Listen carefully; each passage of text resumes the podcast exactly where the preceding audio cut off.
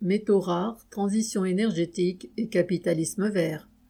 Depuis des années, les dirigeants des pays les plus développés multiplient les proclamations et les discours sur l'urgence de prendre des mesures pour lutter contre le réchauffement climatique et notamment sur la nécessité de mettre en œuvre une transition énergétique. Celle-ci consisterait à réduire la part des combustibles fossiles, le charbon, le pétrole et le gaz, au profit de sources d'énergie renouvelables.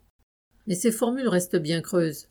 Pour reprendre le titre d'un rapport de plusieurs centaines d'experts publié en juin 2022, entre guillemets, la transition énergétique n'a pas lieu.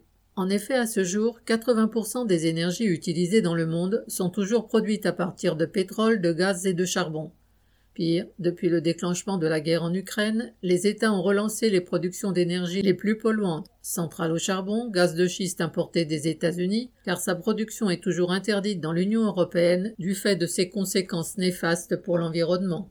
Les dirigeants de ce monde n'ont jamais autant parlé d'écologie, mais pas grand-chose ne change en réalité. Dans le système capitaliste, les maîtres de l'économie ne sont prêts à envisager des évolutions que dans la mesure où elles peuvent devenir source de profit. C'est le cas quand les États financent abondamment de nouvelles filières industrielles, celles des éoliennes et des panneaux photovoltaïques pour les énergies renouvelables. Plus récemment, c'est dans l'automobile que des évolutions se dessinent du côté de la voiture électrique. Les constructeurs automobiles supputent la naissance d'un nouveau marché et le succès de Tesla a aiguisé leur appétit. Il est encore difficile d'évaluer l'ampleur de ces changements, les capitalistes concernés et les dirigeants politiques censés défendre leurs intérêts n'en sont eux-mêmes pas capables. Pour ne prendre que cet exemple, l'Union européenne a décrété, fin octobre 2022, que la vente de véhicules neufs à moteur thermique devait cesser en 2035. Cela n'a pas empêché l'un des principaux responsables, Thierry Breton, commissaire européen au marché intérieur, de déclarer une semaine seulement après que cette décision eût été prise que les constructeurs devaient continuer à produire de tels véhicules. Les capitalistes et leurs représentants, confrontés aux contradictions de leur propre économie et aux incertitudes qui en résultent, sont bien incapables de s'y retrouver. Cet article ne s'intéressera qu'à l'un des éléments qui alimentent leur incertitude, mais pas le moins important, celui des matières premières qui sont indispensables pour produire des véhicules électriques. Les métaux, pétrole du XXIe siècle, selon une étude réalisée en 2021 par l'Agence internationale de l'énergie, AIE, une voiture électrique typique nécessite six fois plus d'éléments minéraux pour sa construction qu'un véhicule thermique. Le cuivre pour le câblage électrique, le cobalt, le graphite, le lithium, le nickel. La demande en lithium en 2040 pourrait être 50 fois supérieure à celle d'aujourd'hui et celle de cobalt et de graphite 30 fois supérieure. Si le monde s'empresse de remplacer les véhicules fonctionnant au pétrole par des véhicules électriques, à ces minerais s'ajoutent d'autres encore, non moins indispensables, et qui alimentent encore davantage l'incertitude des industriels. Les métaux dits rares, terres rares, vanadium, germanium, tungstène, antimoine, beryllium. Soit une trentaine de métaux, dont une infime dose, une fois industrialisée, émet un champ magnétique qui permet de produire de l'énergie sans générer le moindre gramme de CO2.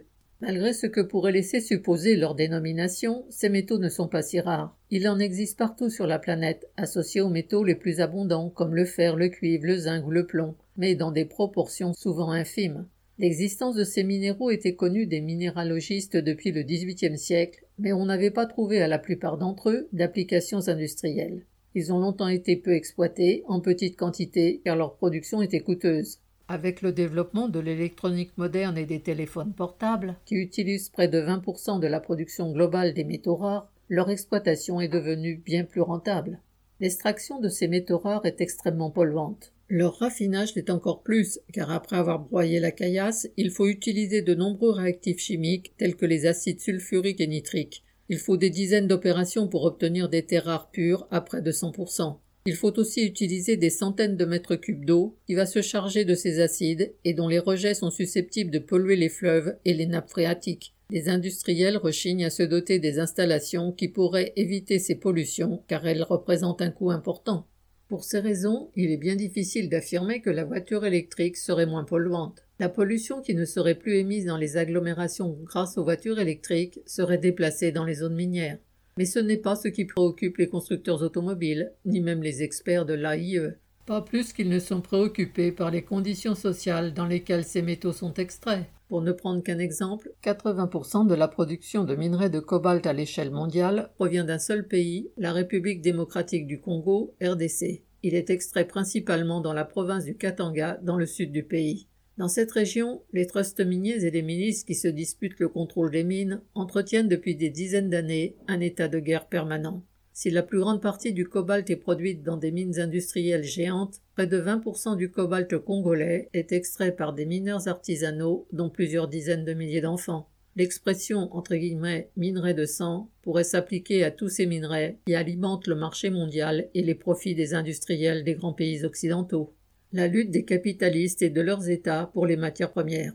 La seule chose qui préoccupe les experts de l'AIE, qui se font les porte-paroles des industriels, c'est le fait que, plus encore que pour les hydrocarbures, les sources de minerais sont aujourd'hui concentrées dans un nombre réduit de pays. On a déjà cité l'exemple du cobalt. On peut ajouter celui du lithium, produit essentiellement dans deux pays, l'Argentine et le Chili, pour près de 80% de l'offre mondiale. Pour le cuivre, quatre pays, l'Argentine, le Chili, la RDC et le Pérou, fournissent la majeure partie de la production mondiale. L'AIE prévoit donc des tensions plus importantes encore que celles qui ont eu lieu pour les gisements d'hydrocarbures. Et le rapport de conclure, entre guillemets, ces marchés à croissance rapide pour les minéraux clés pourraient être soumis à la volatilité des prix, à l'influence géopolitique et même à des perturbations de l'approvisionnement.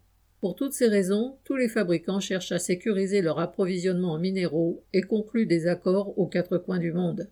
On peut citer Tesla qui, après Ford et Hyundai, s'apprête à investir en Indonésie, pays qui dispose des plus importantes réserves de nickel du monde. Tesla a signé en août 2022 des contrats d'approvisionnement auprès de deux fonderies basées dans le parc industriel où se trouve le plus important site intégré de production de nickel du pays. Les États mettent en œuvre une véritable diplomatie des métaux au service de leurs industriels. Les pressions de Washington ont permis à un regroupement de sociétés américaines de prendre une part prépondérante dans le projet Kashi, qui prévoit l'implantation d'importantes unités de production de lithium en Argentine en association avec Ford. Ainsi, le constructeur automobile est certain de garantir ses futures livraisons. De nombreux accords bilatéraux sont signés entre États pour garantir la livraison de ces métaux qualifiés de critiques. C'est le cas du Japon avec l'Australie, le Kazakhstan, l'Inde et le Vietnam. L'UE a signé un accord avec le Canada pour faciliter les investissements des entreprises européennes dans le secteur extractif et négocie actuellement des contrats d'importation de terres rares avec le Chili, le Mexique et la Nouvelle-Zélande.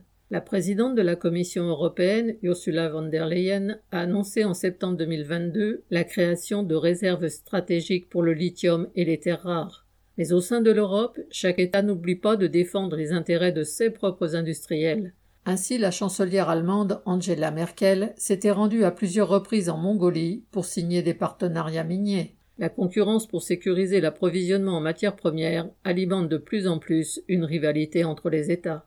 La Chine, premier producteur de métaux rares, pour le plus grand profit des capitalistes occidentaux. Les capitalistes des puissances impérialistes se trouvent confrontés à un problème car la Chine fournit aujourd'hui 70% des métaux rares. Et il est plus difficile de faire pression sur les dirigeants chinois que sur ceux d'Indonésie ou d'Argentine. La Chine dispose certes de gisements importants, mais le poids qu'elle a acquis ne tient pas seulement aux richesses de son sous-sol. Jusque dans les années 1990, le groupe américain Molycorp exploitait la mine de Mountain Pass en Californie, qui était alors la plus grande mine de production de terres rares de la planète. L'intégralité du cycle de la transformation était dominée par l'entreprise Kench, filiale de General Motors, dans l'Indiana. Dans les années 1980, c'était le groupe français Ron Poulain qui était l'un des deux chimistes mondiaux des terres rares. Son usine établie à La Rochelle purifiait 50% du marché mondial. Pour réduire considérablement les coûts de production, les entreprises occidentales se sont tournées vers la Chine au début des années 1990. De son côté, conscient des possibilités qui s'ouvraient, l'État chinois a commencé à mener une politique volontariste pour développer l'exploitation de ces gisements de terres rares. Au printemps 1992, son dirigeant, Deng Xiaoping, aurait déclaré, entre guillemets, Le Moyen-Orient a du pétrole, la Chine a des terres rares. En 2002, année de fermeture de la mine de Mountain Pass, le coût de production des terres rares était deux fois inférieur en Chine à ce qu'il était aux États-Unis. Déjà atelier du monde, la Chine est devenue ainsi le principal producteur des minerais indispensables aux économies occidentales.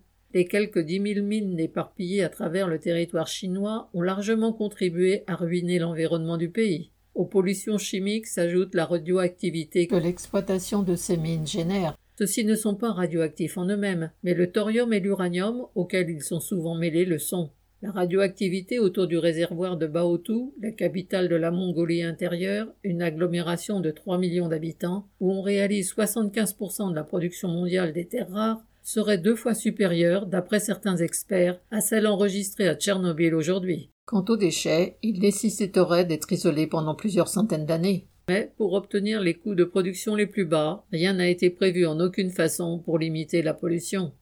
L'État chinois face à l'impérialisme. L'État chinois a développé aussi des activités de raffinage, elles-mêmes polluantes et coûteuses. Ainsi la Chine ne produit peut-être pas de grandes quantités de cobalt et de nickel, mais elle représente environ 65% du cobalt et 35% du nickel traité dans le monde. Si la Chine produit 11% du lithium mondial, elle fournit près de 60% du lithium transformé. Poursuivant cette politique, l'État chinois a cherché à attirer les entreprises étrangères pour acquérir leur savoir-faire technologique. Cette captation a pris des formes directes. Dès 1995, un groupe chinois a racheté l'entreprise américaine Manikench et cinq ans plus tard, l'usine d'Indiana était délocalisée vers la file de Tianjin au sud-est de Pékin. Cette politique volontariste a permis à l'État chinois d'acquérir la capacité de produire des éléments de haute technologie. Alors qu'à la fin de la décennie 1990, le Japon, les États-Unis et l'Europe concentraient 90% du marché des aimants les plus utilisés pour les téléphones mobiles et les moteurs électriques, la Chine en contrôle désormais les trois quarts de la production mondiale. La ville de Baotou est devenue la entre guillemets Silicon Valley des terres rares, là où se produit le tiers de la production mondiale des aimants incorporant des terres rares, utilisés aussi bien pour des moteurs de voitures électriques que pour des iPhones. La Chine est devenue à son tour, en 2018, importatrice de terres rares brutes ou peu transformées. Elles proviennent d'Australie, de Malaisie, de Birmanie, du Vietnam ou d'Afrique. Tout comme les autres grandes puissances, l'État chinois se livre lui aussi à cette diplomatie des métaux qui vise à sécuriser ses approvisionnements. Ainsi, en RDC, la majorité des grandes mines de cobalt ont été rachetées par des groupes chinois. En 2016, le groupe chinois Shenzhen est devenu le premier actionnaire de la compagnie australienne Greenland Minerals Ltd, avec laquelle il a conclu un accord lui réservant la totalité de la production de terres rares de la mine de Kvanechveld au Groenland une fois que la production sera lancée. En menant cette politique, l'État chinois défend ses propres intérêts et ceux d'une minorité de riches privilégiés. Ainsi, le fondateur et dirigeant de l'entreprise KTL, premier producteur mondial de batteries électriques lithium-ion les plus utilisées et dont près de 80% sont produites en Chine, serait devenu la quatrième personne la plus riche de Chine et figurerait dans la liste des 30 plus riches au monde. Mais cela profite aussi aux groupes capitalistes qui ont sous-traité leur production à des entreprises en Chine. C'est le cas d'Apple, par exemple, qui continue d'y faire produire les iPhones dans les usines du groupe taïwanais Foxconn. C'est le cas aussi de tous les constructeurs automobiles occidentaux qui continuent de s'y fournir en batteries électriques. Mais cela peut aussi finir par poser problème aux capitalistes de dépendre ainsi d'un État qui a la capacité de résister aux pressions de l'impérialisme. Cela est clairement apparu quand en septembre 2010, Pékin a provoqué un vent de panique sur les marchés mondiaux en stoppant brutalement ses exportations de terres rares à destination du Japon. Les dirigeants chinois ont utilisé ce moyen de pression dans le cadre de différences sur la question des îles Senkaku dans la mer de Chine, dont ils revendiquent le contrôle depuis la fin de la Deuxième Guerre mondiale. À la suite de cet embargo, l'administration américaine a cherché à diminuer la dépendance à l'égard de la Chine. Elle a ainsi soutenu la réouverture du site de Mountain Pass, de nouveau en service depuis le début de 2018. Le Pentagone a l'intention de financer la construction d'unités de raffinage sur le sol américain. Il faut dire que de nombreux équipements militaires, dont les avions F-16, ne peuvent fonctionner sans ces précieux métaux rares. Ces minerais sont donc venus s'ajouter aux facteurs de plus en plus nombreux qui alimentent la tension entre les États-Unis et la Chine, susceptibles de déboucher dans l'avenir, dans un contexte d'aggravation de la crise, sur une confrontation militaire. Cela n'a rien de nouveau, et c'est même ce type de crise qui a conduit dans le passé à l'éclatement de deux guerres mondiales. Déjà en 1916, Lénine décrivait ce phénomène dans L'impérialisme, tâte suprême du capitalisme. Entre guillemets. Plus le capitalisme est développé, plus le manque de matières premières se fait sentir, plus la concurrence et la recherche des sources de matières premières dans le monde entier sont acharnées, et plus est brutale la lutte pour la possession des colonies. Ce ne sont plus des colonies, mais les luttes pour le contrôle de zones d'influence ne sont pas moins fortes, au contraire. La politique des trusts, satisfaire les actionnaires plutôt que creuser des mines. Le poids prédominant acquis par la Chine finira peut-être par poser des problèmes aux capitalistes dans l'avenir. Et ce qui est actuellement le plus susceptible de faire obstacle au développement de nouvelles filières industrielles, c'est la politique des trusts miniers eux-mêmes. Se refusant à prendre des risques, les grandes entreprises de ce secteur ont adopté une politique malthusienne consistant à limiter leurs investissements pour sécuriser d'abord et avant tout leurs profits. Tous les capitalistes, quel que soit leur secteur d'activité, ont adopté la même attitude, tant ils manquent de confiance dans leur propre économie. Dans le secteur minier, cette incertitude est renforcée par le poids de la spéculation qui fait varier très fortement les cours des métaux. Ainsi, les cours du cobalt avaient atteint 24 000 dollars par tonne le 1er janvier 2016. La spéculation les avait multipliés par 4 à 95 000 dollars la tonne en 2018. Puis ils ont reculé à 30 000 dollars la tonne en avril 2019. Le cours des autres métaux ont connu les mêmes évolutions. Plus récemment, tous ont connu un pic après l'invasion de l'Ukraine en février 2022, suivi à nouveau d'un reflux dans les mois suivants. Cette forte volatilité rend très incertaine la moindre prévision. Cela n'empêche pas les géants du secteur minier d'afficher des profits historiques, car ils ont su profiter des périodes de montée des cours. Ainsi, les trois principaux groupes du secteur, Yotinto, BHP et Glencore, ont engrangé en 2021 près de 140 milliards de dollars de profits, trois fois plus qu'en 2015. Mais ils ont eu pour politique d'en faire profiter les actionnaires en augmentant les versements de dividendes ou en rachetant leurs propres actions pour en faire monter le cours. Par contre, ils ont limité les investissements qui sont, eux, bien plus faibles qu'il y a dix ans. Or, le poids de ces sociétés est considérable. À lui seul, le groupe suisse Glencore, à la fois producteur et négociant, contrôle environ 6% de la production mondiale de cuivre, 20% du cobalt, 4% du nickel, avec également une production importante de charbon.